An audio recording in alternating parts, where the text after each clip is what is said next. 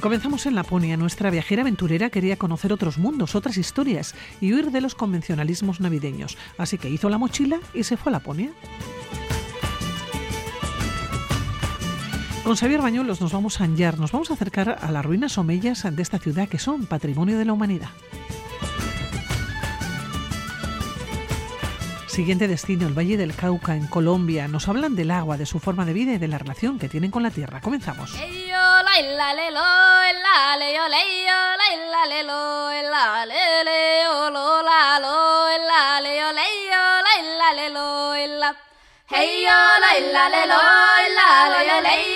Llegó al fin del mundo un 29 de diciembre. Quería pasar la Navidad en otro punto del globo terráqueo, huir de los convencionalismos y de las reuniones familiares.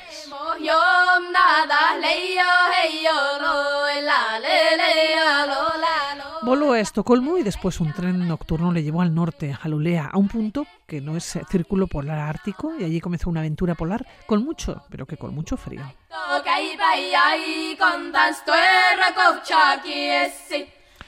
Virginia Enebral, ¿cómo estás? Según buenos días. Eh, uno, buenos días, bien, con menos frío. claro, pero tú lo que hiciste fue una huida y precisamente allá, al frío, a Laponia, más lejos no pudiste llegar. Eh, bueno, siempre se puede llegar, sí. Algo así, pero bueno, yo creo que una de las cosas es como, no, no, es desmitificar porque efectivamente hace frío, ¿no? O sea, llegamos a alcanzar como menos 25 grados, pero sí que hay una parte que es como todo el mundo es, bueno, más frío has pasado tu vida. Bueno, yo creo que esto es un poco relativo, ¿eh?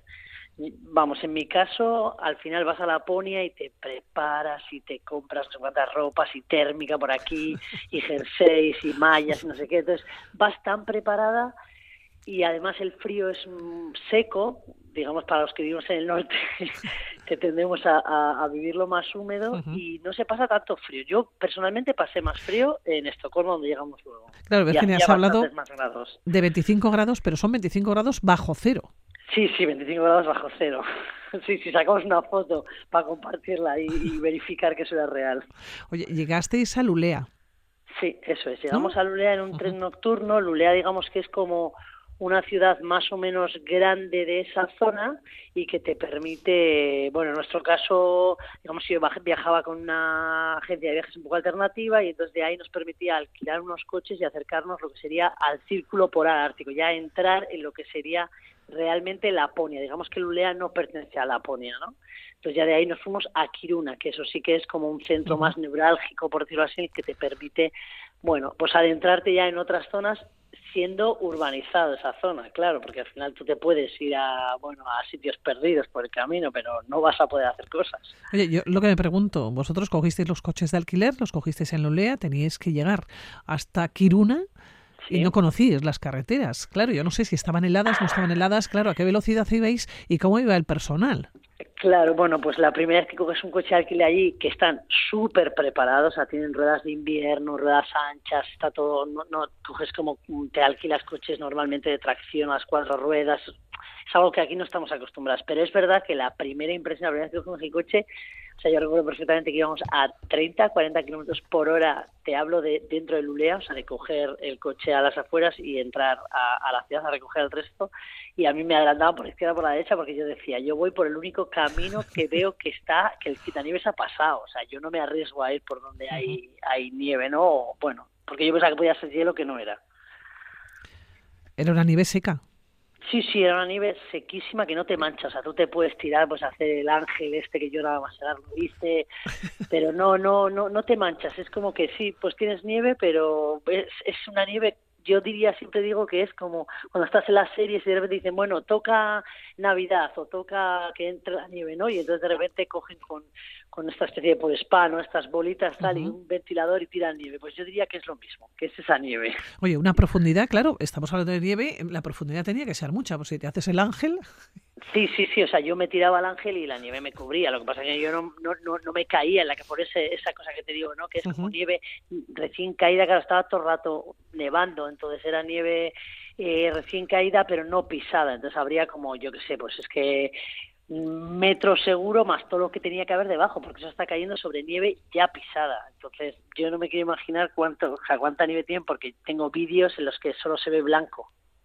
Tal cual. hablar de metro y pico, de dos metros y metros además sin absolutamente pisar. Claro, fuiste en invierno y siempre que pensamos en los países nórdicos en invierno, pensamos en países muy oscuros, en países que hay muy poquita luz. Hmm. No sé si es un tópico o no, pero ¿qué te encontraste allá, en Laponia? Claro, o sea, en realidad es un poco así. Es verdad que hay muchas menos horas de luz, ¿no? Al final estamos yendo en invierno hacia la zona norte, entonces evidentemente las horas de luz se reducen. Pero es verdad que yo pensaba ver, encontrarme con que no iba ni tan siquiera a amanecer, porque iba, como bien has dicho, llegamos un 29 de diciembre y nos volvimos un, bueno, el 5 de aquella zona más norte y el 8 de, de Estocolmo. Y yo pensaba que no íbamos a encontrar nada de luz y digo, en media hora o una hora eh, solar, ¿qué vamos a hacer? Bueno, al final, en realidad, sí que hay unas pocas horas de luz. Nosotros nos encontramos con, pues, del orden de para las nueve, ocho y media o así, para la una ya era de noche. Entonces, al final estás hablando de seis horas, cinco o seis horas en función. Entonces, no es la el mismo tipo de luz, sí que sale el sol por allá al fondo, pero bueno, allá al fondo, claro, porque no lo tengo encima de mi cabeza. Eh, pero pero bueno hay más luz de la que de la que a priori eh, se podría pensar. Sí que es verdad que sigue siendo muy oscuro. Sea, a las 5 de la tarde parece que son ya las 9 de la noche o las 12 y, la gente en general se mete en casa no hace gran cosa. Yo pensaba que madrugarían mucho más. No. O sea quiero decir que al final la gente bueno pues son las horas digamos de, de, de, comercio pues un poco establecidas no por un, por el sistema pues 8 9 de la mañana 9 de la mañana ya están abiertos y cierran para las 5 y ya está. Oye, ¿cómo es Kiruna? ¿Cómo es la ciudad? ¿Cómo es esa capital? Porque vosotros llegasteis allá y teníais que, hacer compras, ¿no? Teníais eh, que pensar no solamente en comprar comida, sino que también lo que queréis era moveros por allá, pues eh, pillar resquis de fondos o, patear, ¿no? Pero, ¿qué hicisteis? Porque hicisteis hasta sauna de camping, pero cuéntanos. Sí, bueno, Kiruna tiene una cosa muy especial y bueno, supongo que mucha gente igual lo habrá leído en las noticias. Kiruna tiene una zona eh, minera enorme, bueno, subterránea, entonces la empresa ha, digamos, excavado tanto que está empezando hace ya años ha habido movimientos sísmicos, ¿no? Por esa, bueno, por esa excavación y ese ahuecamiento de la tierra. Entonces, la ciudad Kiruna se está desplazando kilómetros que lo está yo creo que pagando entre el gobierno sueco y la y la empresa minera porque es bueno Suecia en general es una exportadora de, de materiales de minería eh, entonces lo que está haciendo es desplazar todo el centro. Entonces tienes que cuando buscas cualquier cosa, pues por ejemplo, nosotros pasamos la noche vieja allí, entonces bueno, pues siempre con poco la costumbre que tenemos aquí o lo que sea, pues había que comprar algo de alcohol, aunque fuera un champán o algo que no se compró mucho, ¿no? Pero y hay unas tiendas, ¿no? Que se llaman System Bulaget, porque digamos que no se puede comprar alcohol en cualquier establecimiento. Entonces tienes que mirar muy mucho si es como el centro de Kiruna antiguo o el centro de Kiruna nuevo, porque si no te lías y acabas en un sitio y de repente te das cuenta que es en el otro lado, ¿no? Entonces eso es bastante curioso, la verdad. Y luego, bueno, pues para movernos, al final aquí no es un poco centro, entonces tienes cerca el Hotel de Hielo que visitamos, tienes cerca Avisco, que es, bueno, conocido, es un parque natural en el que se avistan, o es una de las zonas donde hay mucha, una alta probabilidad de ver auroras boreales. Avisco queda en la carretera hacia Narvik, que es como ya Noruega, entonces mucha gente llega aquí una y, y, bueno, digamos que cruza la, la frontera. O sea, es verdad que Kiruna es una zona un poco céntrica, neurálgica para hacer muchas cosas. Oye, ¿vistes auroras boreales? Vimos auroras boreales, claro que sí.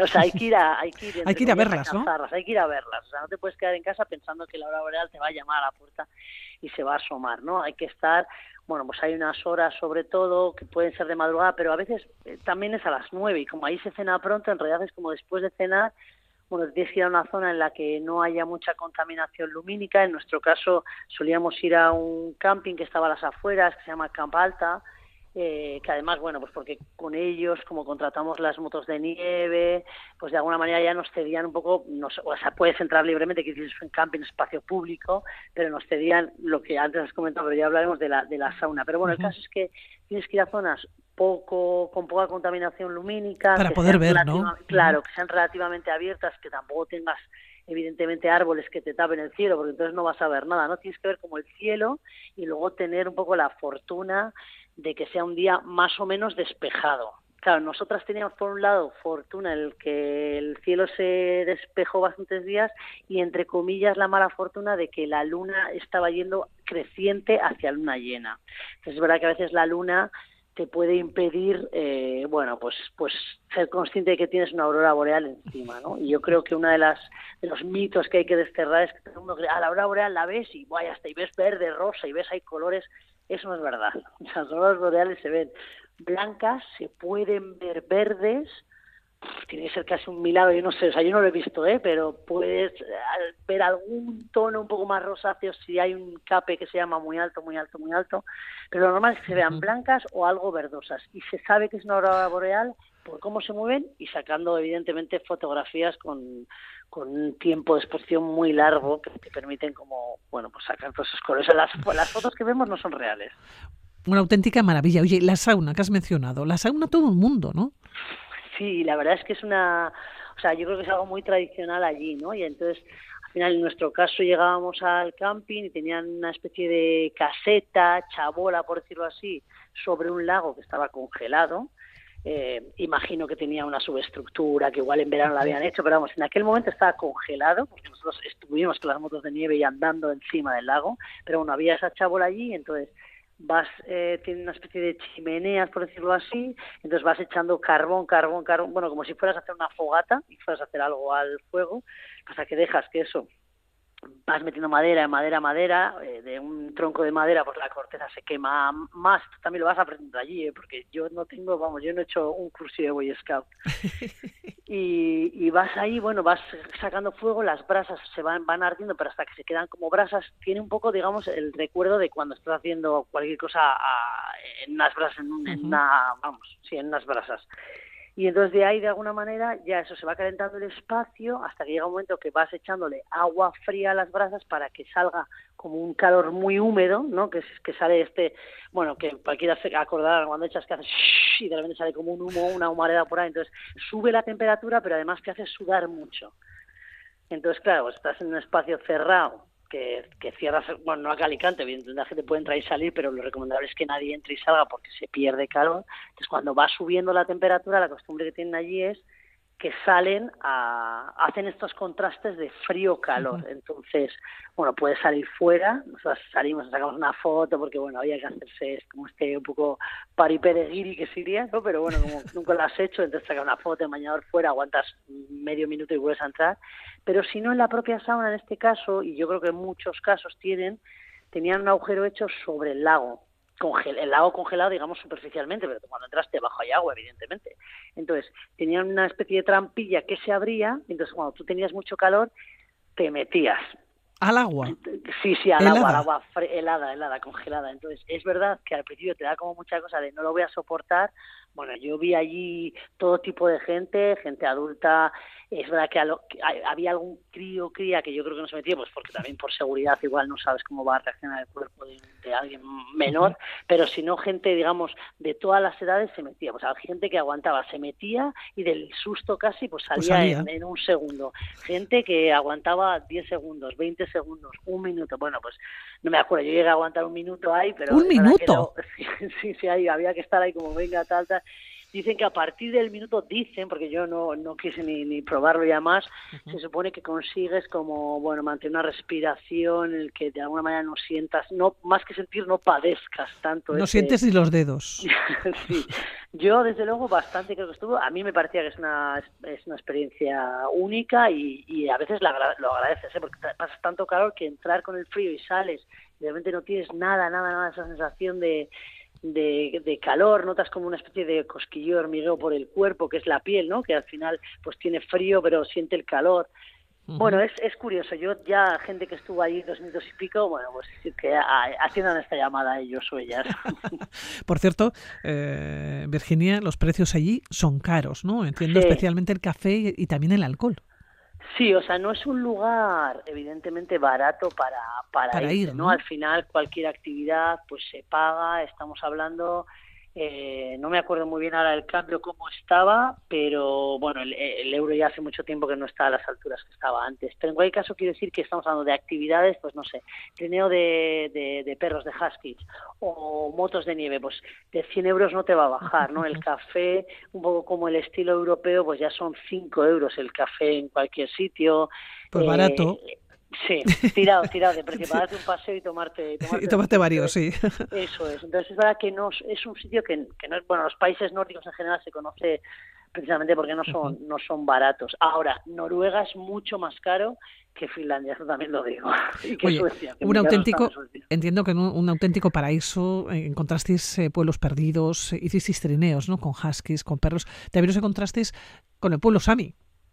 Sí, bueno, es que es el pueblo Sami, que es el, el único pueblo indígena, digamos, reconocido en Europa. Claro, mm, su territorio natural, entre comillas, es lo que llamamos Laponia. Y la Laponia puede ser Laponia sueca, Laponia eh, finesa o de Finlandia, eh, Laponia noruega y parte de, de Rusia, ¿no? Entonces, claro, mucha gente como que relaciona, mucha gente a mí me preguntaba, ah, te vas a ver a Papá Noel, ¿no? Papá Noel está en Finlandia, está al lado, pero no está en Suecia. Entonces, bueno, pues es verdad que los samis son gente que ha vivido siempre siempre allí en un territorio pues bastante inhóspito, evidentemente aguantando temperaturas eh, muy extremas.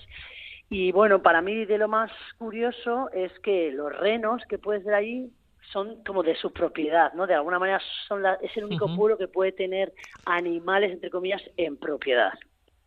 Entonces, bueno, a mí me resultaba esto muy curioso, evidentemente, allá donde ves que hay un pueblo, es verdad que luego es como todo, ¿no? Pues al final se van cada vez haciendo, disminuyendo esta población, entonces para conocerla pues tienes que ir igual a museos o tienes que ir a pueblos que bueno que, que, tienen algunas cosas como recordatorio de lo de cómo vivían antes evidentemente que nadie se crea que un sami hoy en día va a vivir en, una, en un tipi porque se va a morir de frío ¿dónde viven?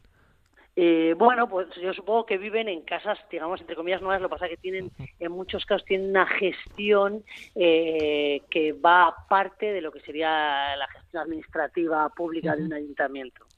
Bueno, Virginia, podremos estar toda la mañana hablando contigo de Laponia. Nos has puesto los dientes muy, pero que muy largos, eso sí, lo del frío quizás, ¿eh? porque elegiste diciembre para ir, diciembre, enero, pero recomendable completamente el viajar a Laponia, el pasar allá una temporada, unos días. Unos colores increíbles, unos amaneceres que no, no, vamos, increíble. Y vas, se van a apreciar como colores de blancos. Bueno, yo lo recomiendo, evidentemente, ya digo que no es un sitio barato pero yo lo recomiendo altamente. Bueno, con buena cartera. Virginia Nebral, que un abrazo.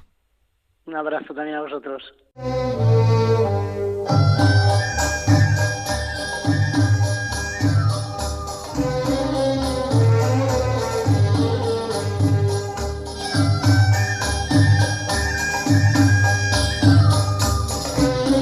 Unos 60 kilómetros al este de Beirut, entre los montes del Líbano y la cordillera del Antilíbano, nos encontramos con una auténtica joya construida entre el año 705 y el 715.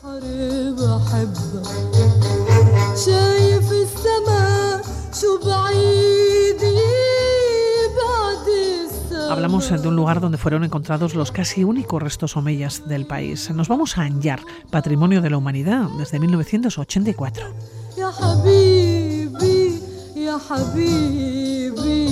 Y Xavier Bañuelo, seguimos descubriendo esas joyas ocultas y desconocidas de, la historia universal. ¿Cómo estás, Egunon? Buenos días. Kaiso, Egunon. Sí, has dicho bien, ¿eh? porque no te creas que Anyar suele ser un destino habitual. Bueno, la verdad es que tampoco el Líbano suele ser un destino muy habitual, muy habitual, ¿no? Sí, eso que hay eh, tiene joyas auténticamente increíbles, ¿no? Pero como como Anyar o como Baalbek, ¿no? Pero bueno, sí, la verdad es que nos vamos aquí precisamente porque queremos descubrir esos sitios. ¿A dónde nos vamos concretamente? Pues mira, nos vamos a Oriente Medio, al Líbano, ya hemos dicho, ¿no? Eh, sí. una ciudad que se llama Anjar, que está en el Valle de la Beca. El Valle de la Beca es el valle que recorre de norte a sur eh, el levante libanés, toda la zona este, de las cordilleras del Líbano y el Antilíbano, que es donde viene situado a la ciudad, ¿no? De las cordilleras del Líbano y el Antilíbano, los ríos Litani y Llorontes ya solamente los nombres nos, eh, pues nos hacen soñar. Es una zona que hace frontera con Siria al este, con Israel y con Palestina al sur. Y es una zona de mayoría chiita, ¿eh? es donde, digamos, la base de, de Hezbollah, ¿no? la, la guerrilla chiita, y que, bueno, pues ha sido muy conocido como, como una zona de conflicto durante muchos años. Pero a pesar de que, es una zona de mayoría chiita, la verdad es que alberga comunidades numerosas de otros grupos ¿no? Eh, religiosos o étnicos, ¿no? como los maronitas, los drusos, los armenios, etcétera. Bueno, pues Anyar se, se encuentra en la zona central de este valle y está a medio camino entre Damasco y Beirut. Eh, yo, de hecho, cuando, cuando he ido, he ido desde Damasco, no desde Beirut. Has ido desde Siria. Pero bueno, entiendo que hace años, ¿no? Desde Siria. hace, ya bastantes años, claro, cuando se podía ir. Yo, yo, en Siria he estado muchas veces, pero claro, hace ya bastante que no voy porque... Está en una guerra, ¿no? Interminable. Estamos en guerra, sí, no, no es fácil, ¿no? Pero bueno, digamos que, que está eso, a medio camino entre Damasco y Beirut, ¿no? Y como tal ciudad alberga las ruinas de una ciudad omeya, eh, bueno, pues cuya importancia se refleja en lo que has comentado, ¿no? que fueron declaradas pues patrimonio de la humanidad. Oye, aparte de estas ruinas de las que nos vas a contar y vamos a hablar, Anyar es una ciudad actual. Sí, sí, claro, claro, claro. Es una ciudad actual. Eh, no, no, no va solamente a ver ruinas. Y además es una ciudad actual con una particularidad eh, interesante, ¿no? Que es que, a ver, es una ciudad pequeña, no sé, tendrá unos 15.000 habitantes seguramente, pero eh, en su mayoría son descendientes de los varios miles de refugiados de Musadag. Musadag es un pueblo turco de población armenia con una historia increíble de resistencia frente al genocidio que sufrió el pueblo armenio a manos turcas en 1915, por más que los turcos se empeñen en no reconocerlo. Eh, a ver, no tenemos tiempo para contar toda la historia, pero digamos que tras diversos avatares, estos eh, refugiados de Musadah acabaron instalándose aquí, en Anyar.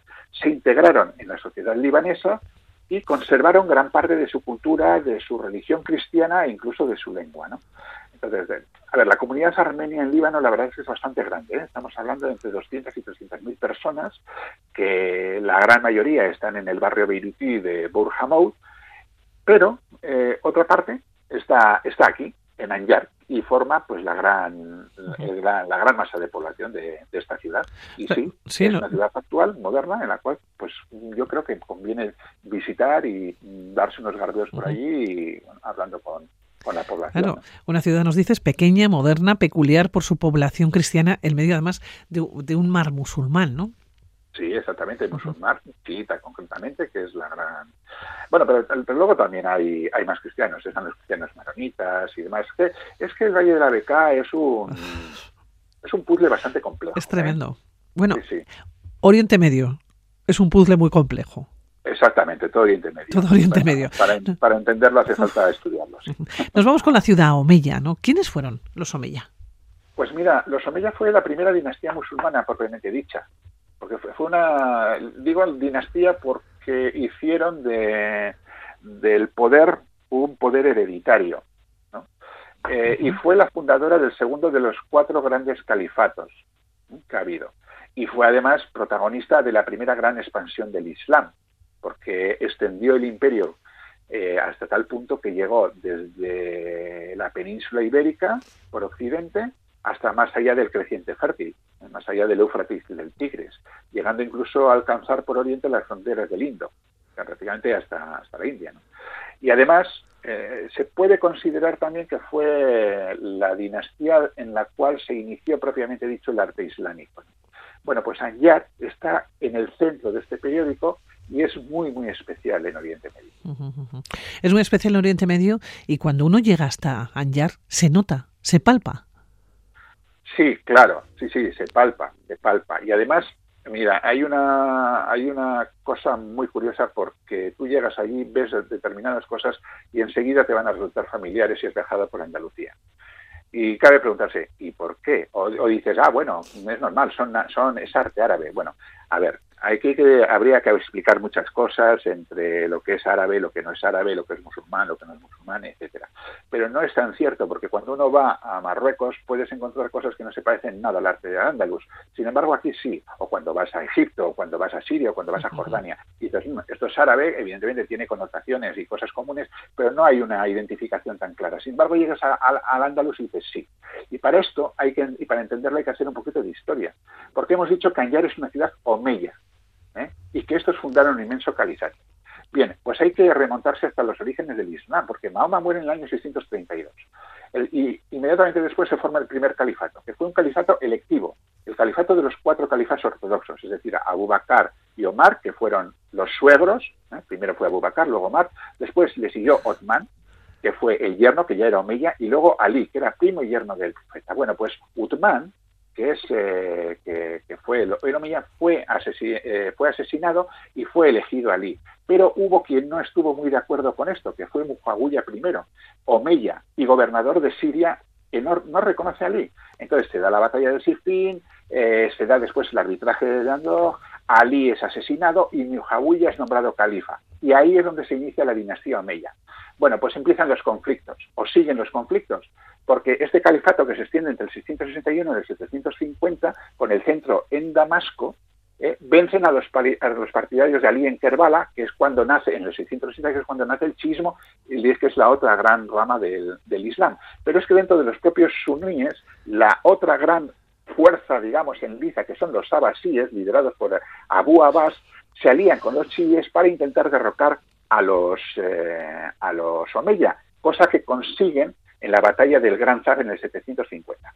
¿Qué supone esta derrota? La desaparición total de la estirpe y de todo el legado cultural de los Omeya. Es decir, los abasíes hicieron tábula rasa, pero sobrevive un Omeya, que se llama Abderrahman, el nieto de Hisam.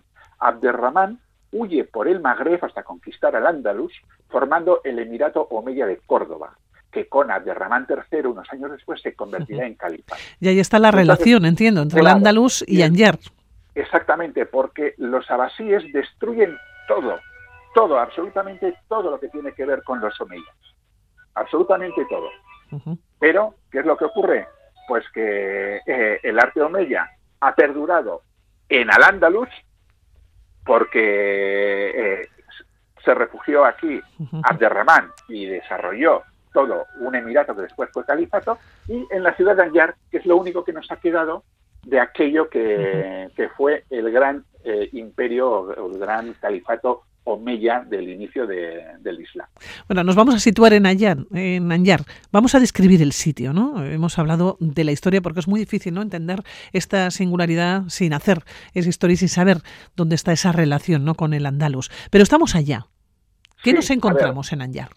Pues mira, es, es, es, una primero por esta por esto de que es netamente Omeya, ¿no? Y que no hay no hay otras culturas, digamos, eh, de arte islámico que se, que se vean, ¿no? También es especial por su trazado urbano, porque es romano y por las influencias bizantinas que tiene. Entonces, claro, tú vas a llegar allí y vas a vas a ver un contraste bestial, eh, pues entre la esbeltez de las columnas que tienes en, eh, que quedan en pie y la fortaleza de las montañas. ¿no? Has comentado antes que estábamos entre el Líbano y el Antilíbano. Antilíbano, sí. Claro, es un, es un valle longitudinal donde las montañas están presentes, unas montañas altas, nevadas, potentes, fuertes, ¿no? Y sin embargo estamos, entramos en una ciudad donde las columnas son estilizadas, esbeltas, pero a la vez es una zona fortificada y también esto se nota. ¿no? Es curioso cuando este trazado romano urbano que decíamos, es curioso que muchas veces no lo ves en otras ciudades, digamos, de, tradición islámica, ¿no? Porque estamos acostumbrados a la ciudad islámica que es un laberinto de callejuelas. Sí. Bueno, pues en este caso no, porque sigue el trazado clásico que, que impusieron los romanos, sí. Claro, partida en cuatro perfectamente perfectamente encuadrados, ¿no? Con un cardo máximo, un decumanus, incluso hay un tetrapilon que eran los que ordenaban el, el paso de las, eh, del tránsito, ¿no? Del tránsito urbano entre, entre el decumanus y el, y el cardo. Es decir, eso ya también te sorprende, ¿no? Y luego, pues bueno, te vas encontrando restos que van desde baños públicos, con su vestuario, con sus mosaicos, con su sala de conversación, o los restos palaciegos, Hubo, dos grandes palacios, al parecer, en, eh, ¿no? que son eh, lo que se llama el Pequeño Palacio, que tiene grabados griegos, lo cual también es muy singular, y luego los restos del Gran Palacio con las arcadas que todavía siguen en pie, ¿no?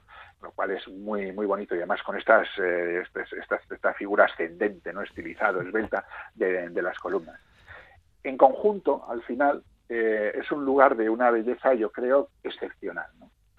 No solamente por la calidad de sus ruinas, sino por todo el marco, por todo el marco que conforma un paisaje absolutamente espléndido, pues dominado por, por las montañas de, la cordillera. Si llegamos a Anjar, desde luego tenemos que llegar a través de Beirut. Decías al comienzo, ¿no? Que el Líbano en los últimos, bueno, los últimos años, y probablemente Oriente Medio en los últimos años se ha convertido en un lugar bastante inexpugnable. O sea, pocas personas, ¿no? No se acercan.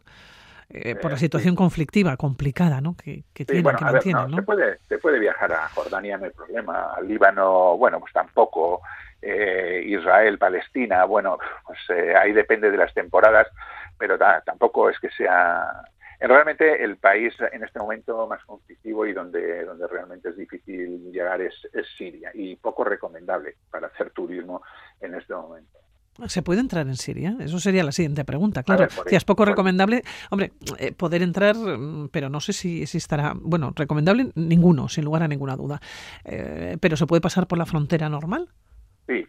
Eh, a ver, no puedes pasar en coche por la zona de Turquía. la verdad es que, bueno, además después de la última con lo del terremoto, que ha sido algo absolutamente aterrador ¿no? y terrible, pues imagínate, ¿no? Pero bueno, en cualquier caso, independientemente del terremoto, la entrada por Turquía en coche no. Pero bueno, por poder se puede llegar eh, a Damasco en avión y creo que están también abiertas las fronteras desde Jordania.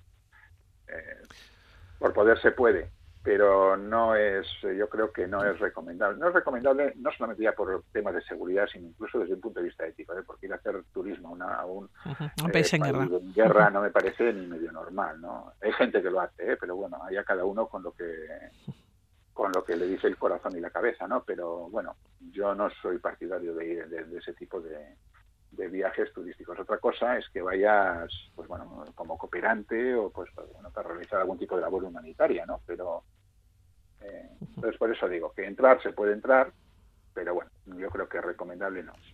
Bueno, pues iremos a Anjar, iremos a través de, Beirut, en la capital del Líbano. Seguiremos hablando de toda esta zona, porque además es una zona que es fantástica, maravillosa, es la cuna de, la cultura, de la humanidad.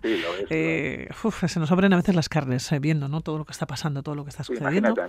Tremendo. Yo he estado ocho o nueve veces y amigos sirios y tal, que lo han pasado muy mal y bueno, Terrible, terrible. Nos quedamos en Anjar, nos quedamos en el Líbano. Saber Bañuelos, gracias. Hasta la siguiente. Venga, pues aquí estaremos. Agura,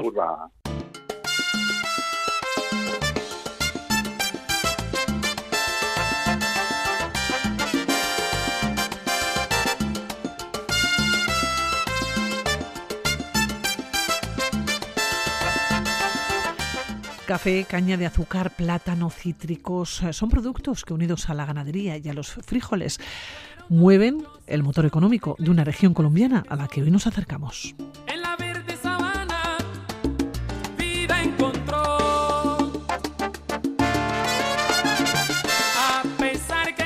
Y nuestro invitado llega desde Guadalajara de Buga, del departamento del Valle, a unos 70 kilómetros de Cali, la capital de la salsa.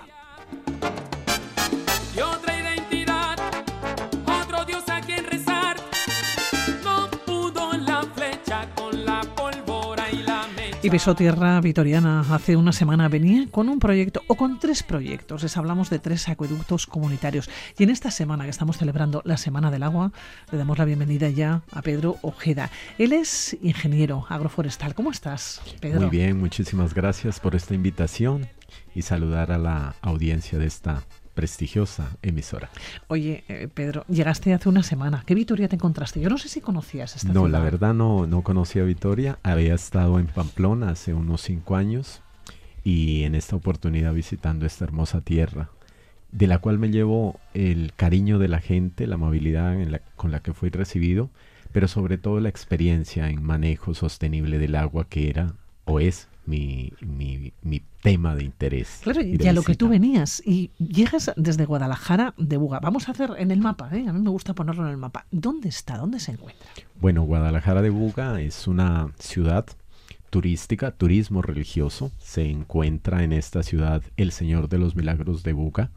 Eh, es uno de los epicentros religiosos de América Latina más visitados. Se estima que aproximadamente 3 millones de turistas llegan anualmente a esta ciudad de aproximadamente unos 150 mil habitantes.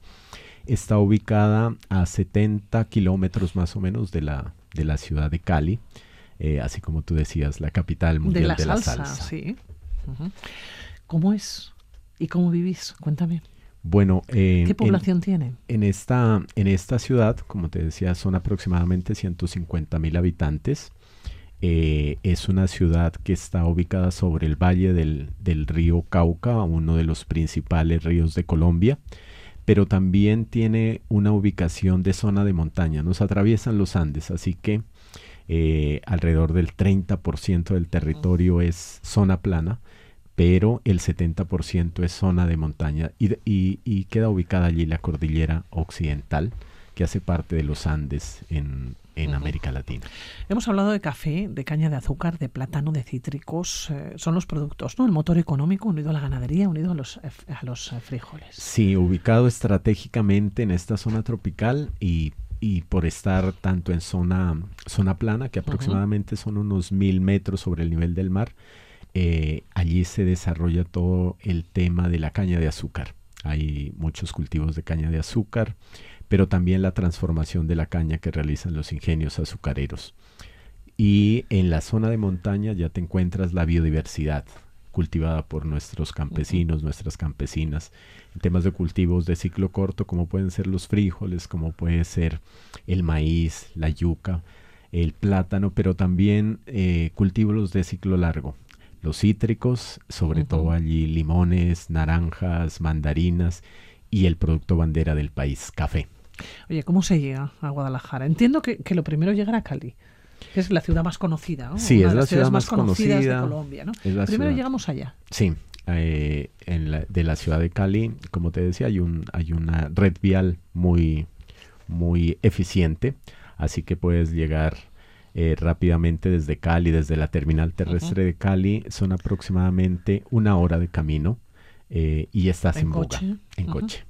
Y llegas allá. ¿Lo primero que te encuentras cuando llegas? Pues el, es, es la catedral o la basílica, la basílica del Señor de los Milagros de Buga. Ese es el emblema de la, de la ciudad una ciudad emblemática, una ciudad a la que se acerca el turismo religioso. Estábamos hablando de muchos de los productos, pero es una ciudad que tiene problema con el agua. Sí, digamos que en, temas de, la, de las zonas urbanas, bueno, hacer un poquito aquí de, de, contexto, ¿no? Las zonas urbanas del, del, país generalmente sí tienen acceso a agua eh, con una calidad llamémosla así, segura y óptima para el consumo humano. Sí, la realidad, hablamos de agua potable. ¿eh? Exactamente. Pero la realidad es distinta en las zonas rurales.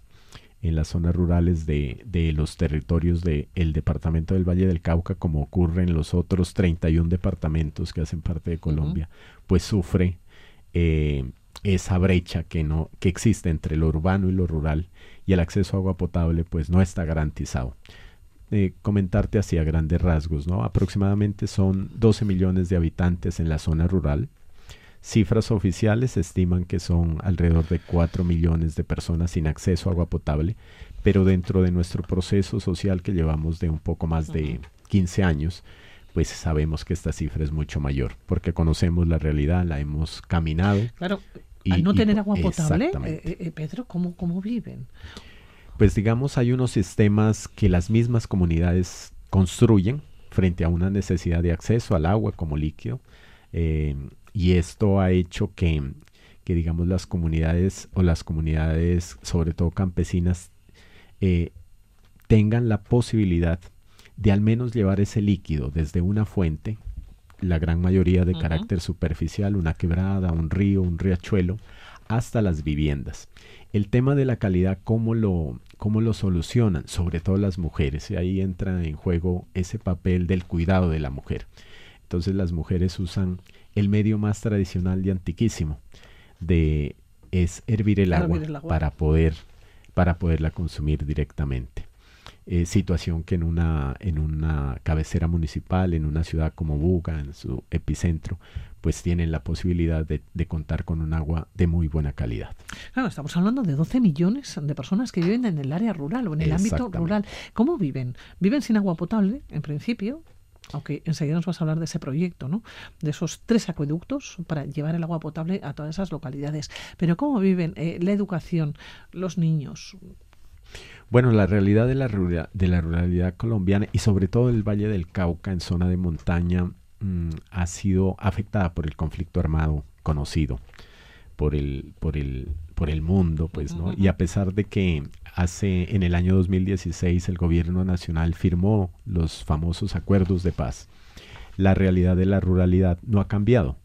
Un actor armado eh, histórico, como fueron las FARC-EP, salieron del territorio, pero lastimosamente el Estado no logró ubicarse en estos territorios que quedaron, por así decirlo, huérfanos así que han sido eh, o están siendo ocupados por otros grupos al margen de la ley que han surgido, porque al menos en la zona del Valle del Cauca, como existen en otros territorios del país, la zona de montaña es una zona estratégica. Eh, por y usada en algunos momentos por estos grupos que se dedican a los cultivos de uso ilícito, de ilícito que sacan de otros territorios. Estamos hablando de drogas. Entonces hay un tema allí de, de dominio territorial eh, lógicamente el contexto de violencia no es el mismo que se vivió antes con la presencia de los grupos paramilitares también y, el enfrentamiento con las guerrillas y las fuerzas del Estado. Pero digamos, eh, aún, se, aún existe esta, esta violencia y por eso la, la presencia gubernamental y del Estado histórica ha sido muy deficiente. En términos de servicios sociales estamos hablando que no cuentan con unas vías de acceso que les permitan sacar sus productos de esas zonas de montaña. Pero allá vive, eh, viven personas, quiero decir, que vive mucha gente. Claro, esa gente, y sobre todo yo pensaba en los niños, en las niñas, en la educación, eh, en los adolescentes, ¿no? Claro, ¿qué, posibilidades tienen para acceder a una educación y quizás para no, para no llegar o, no ser de alguna manera atrapados ¿no? por, por esos, por esos grupos eh, que tienen una manera de vivir ilícita. ilícita tal cual. Em, digamos en términos de la, de la educación, hay centros de educación, pero lógicamente no se comparan en términos de calidad, eh, incluso de su cuerpo docente. Eh, pero también en temas de infraestructura. Es una infraestructura muy deficiente y lo mismo en términos de acceso a, a tecnologías ¿no? de la información y la comunicación.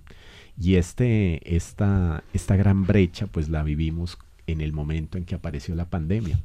Muchas de las, eh, por no decir quizá todas las, las instituciones educativas rurales quedaron como condorito, plop, porque no tuvieron la posibilidad de, de acceso a Internet como si se tuvo en las zonas urbanas o en las ciudades medianas y grandes del país. Y, y, allí está esa, esa, gran, esa, gran, esa gran brecha que se tiene entre las comunidades rurales y las urbanas, ¿no? el acceso a servicios. Y aquí solo estamos hablando de educación. El tema de salud es otro también. Claro, pero la educación es el motor para el desarrollo no solamente económico, para el desarrollo social. Sí, hay, hay un tema. Para poder avanzar, me refiero, ¿no? Hay un tema allí y la salud es fundamental. Eh, el, el, interés de los niños y las niñas por ir a la escuela es está permanente y los papás también para que hay un hay un dicho de que hay que invertir en la educación de los niños, que es la mejor herencia que se deja. Así que ellos hacen también ese esfuerzo para que los niños y las niñas vayan a la escuela, eh, aprendan, porque muchos de los padres quizá no terminaron la, la básica primaria y desean que sus hijos tengan un nivel educativo mucho más, mucho mucho mejor. Claro, en la ciudad quizás es más fácil, está todo más a mano. Hablamos incluso de agua potable, que tiene mucho que ver además con el desarrollo eh, de, una ciudad o el desarrollo de una sociedad y también con la salud, sin lugar a ninguna duda. ¿no? Y hablamos de, la educación. En las ciudades más a mano, pero en todos estos centros rurales, ¿no? en todas las áreas rurales, ese acceso a la educación que tienen o que pueden tener y cuando llega la adolescencia, qué, qué salidas tienen? Bueno, hay un tema em, que se está trabajando mucho, es que la educación rural sea pertinente a la realidad de los territorios. Eh, la gran mayoría de la educación es una educación netamente académica, es decir, conocimientos eh, de, las, de las materias tradicionales, física, química, bueno, matemáticas, etcétera, etcétera.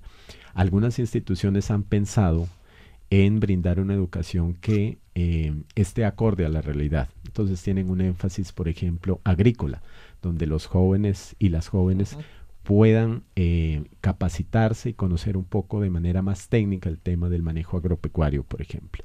o hay otras instituciones que tienen el énfasis ambiental. Eso lo hacen eh, como atendiendo a esa necesidad. Eh, pero sin embargo, digamos, muchos de estos jóvenes que terminan su secundaria, grado 11, que es el, último grado que tenemos en, el país para acceder posteriormente a la universidad, el acceso a la universidad sí, es muy limitado para las comunidades rurales. Muchos se quedan en sus fincas jornaleando o en el peor de los casos, como está sucediendo, están emigrando hacia las ciudades a ofertar su, su fuerza de trabajo en otras actividades que nada tienen que ver en ese contexto en el que crecieron. Pero esa es la realidad que estamos viviendo, ¿no? Creo que es eh, eh, en América Latina se está mirando eso, que se denomina el esa envejecimiento del campo. Eh, los jóvenes están saliendo y no están mirando como plan de vida, como, como una opción de vida, el campo. Pero tú eres de allá, tú eres de Buga, ¿nacido allá? No soy nacido en, en Buga, pero ya llevo alrededor de 17 años en Buga.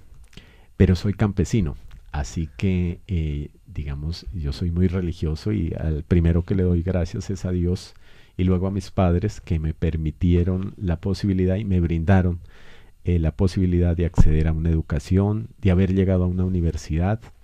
Eh, estuve becado, así que eso fue una posibilidad y de estar hoy en una organización jesuita que me permite trabajar por los campesinos y las campesinas. Y de momento, con ese proyecto que has venido, con esos tres acueductos ¿no? comunitarios para las personas que viven en las zonas eh, rurales, para que tengan agua potable, para que puedan, efectivamente, para que puedan vivir, eh, para que tengan mejores condiciones ¿no? Eh, de vida. Decías que eres campesino de la zona de Buga. ¿De la zona de Buga, del alrededor? No, no, soy campesino de otra región del país. De hecho, soy del el departamento de Nariño, que es el departamento que limita con el Ecuador.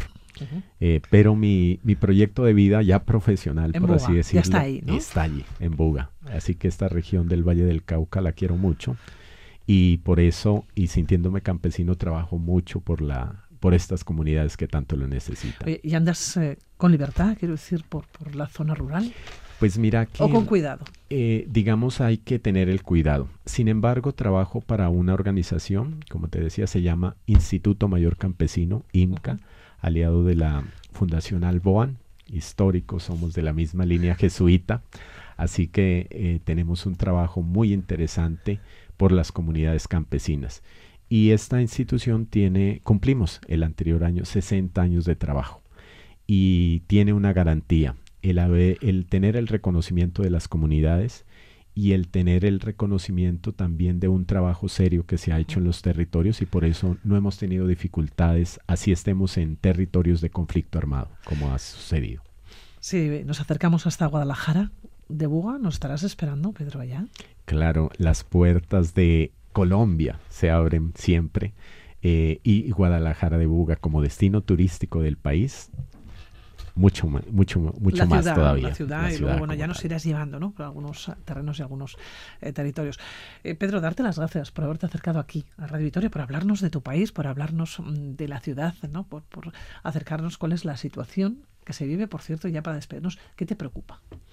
Me preocupa que esos sueños que tienen las comunidades rurales, pienso en ellas porque la, la conozco de cerca, se vean frustrados por actores externos, ¿no? A veces son decisiones gubernamentales, a veces son los actores armados, eh, los grupos al margen de la ley, y, a veces me preocupa también el, abandono que ha sido histórico y que actualmente un gobierno que, que lo vemos como alternativo, que nos llena de esperanza, eh, los otros sectores de poder vayan a querer limitar que esos sueños que tenemos las, desde las comunidades rurales o quienes trabajamos con comunidades rurales se hagan factibles. Por ejemplo, tener un buen nivel educativo, buenos servicios de salud, acceso en vías, en tecnologías y sobre todo también en agua potable y saneamiento básico. Y hay que seguir caminando y es cierto que hablamos de un país fantástico, maravilloso, que toda aquella persona que lo visita ¿no?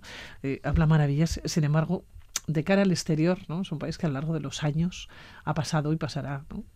Eh, a la historia todavía lo recordamos, yo creo que como por el um, tema de droga, sin lugar a ninguna duda, y también por, por, los conflictos ¿no? armados. Es una auténtica pena. Sí, lastimosamente ese es, como decimos en Colombia, la chapa que nos identifica hacia afuera, pero las personas que lo visitan eh, terminan enamoradas.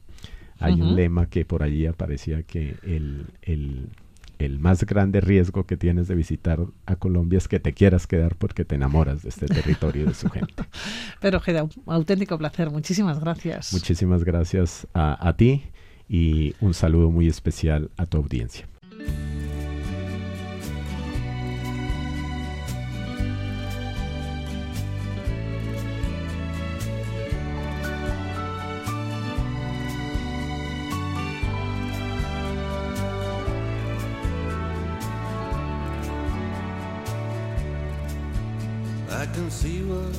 Looking to find in a smile on my face. In my peace of mind, in my state of grace. I send what I came to the man from the minister race. He's a part of heaven's plan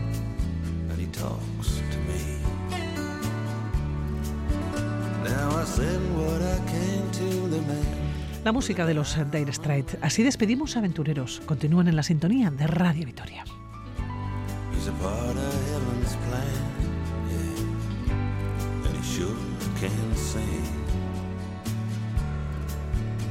Now it's all I can afford, but the Lord has sent me eternity.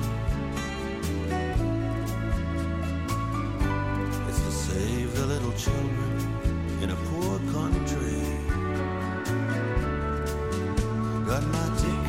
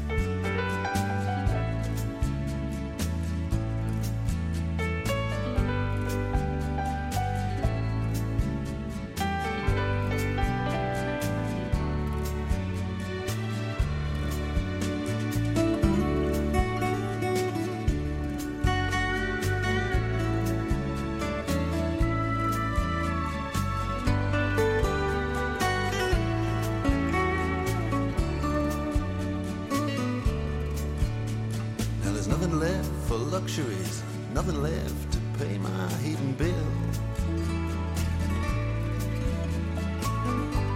But the good Lord will provide.